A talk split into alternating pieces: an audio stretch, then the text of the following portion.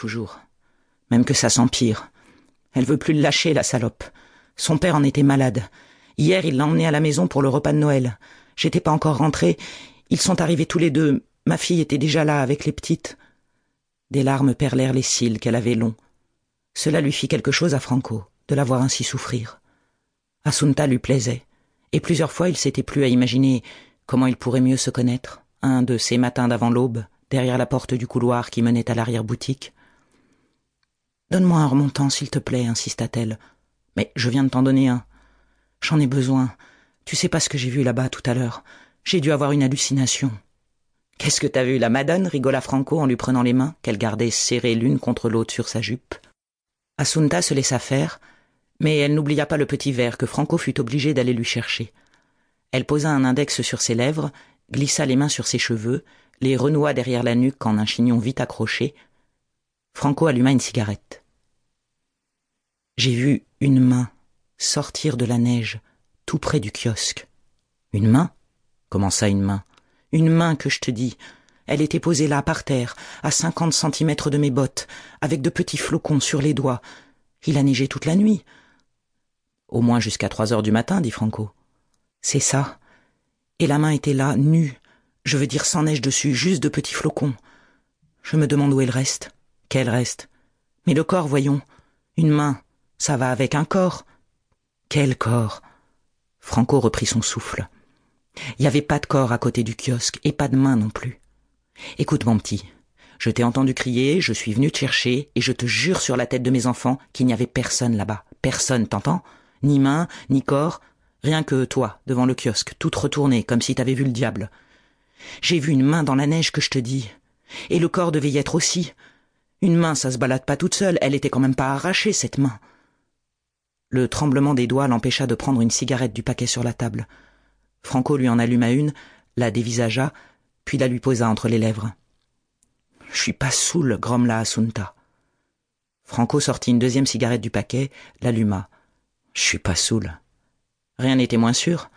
Si elle avait bu la veille au rythme du petit matin, sans même compter le manque de sommeil, il y avait de quoi voir la Madone en personne et pas simplement une main dans la neige. Je te jure, s'écria Assunta en serrant les doigts boudinés du patron. J'ai l'habitude de boire un petit verre de temps en temps, ça c'est vrai, mais je garde la tête froide. C'est pas la première fois qu'il m'arrive de pousser le bouchon. Ça m'a jamais empêché d'enfiler mes phrases ni de tenir ma boutique. Cette main, je l'ai vue comme je te vois, faut me croire. Elle s'était levée et se tenait debout, les bras croisés sous la poitrine. Le nez du patron, resté assis, se retrouva à hauteur de ses seins. Que ne pouvait-il y cacher sa tête et oublier cette main de malheur? Il allait oser un geste quand Assunta s'exclama une main que je te dis. Tu veux pas me croire? Viens avec moi alors. Je vais te la montrer, cette foutue main. Tu vas voir si j'ai eu une hallucination. Elle lui prit le bras, il posa sa cigarette sur le cendrier et la suivit. Dimanche 26 décembre, matin. À sept heures du matin, la place du marché était cernée par des barrages de police. Personne ne pouvait plus y entrer, à l'exception des résidents. Puisque c'était dimanche et jour férié de surcroît, le jour de la Saint-Étienne, cela ne causait pas trop de gêne, tout au moins au début. Mais le commissaire d'Innocenzo n'était pas rassuré.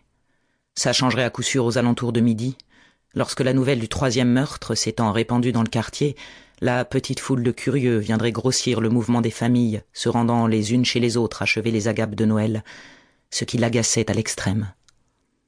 Il s'attendait bien sûr à ce nouveau meurtre, et il n'était pas le seul mais il avait nourri l'espoir que les fêtes ne seraient pas arrosées du sang d'une nouvelle victime.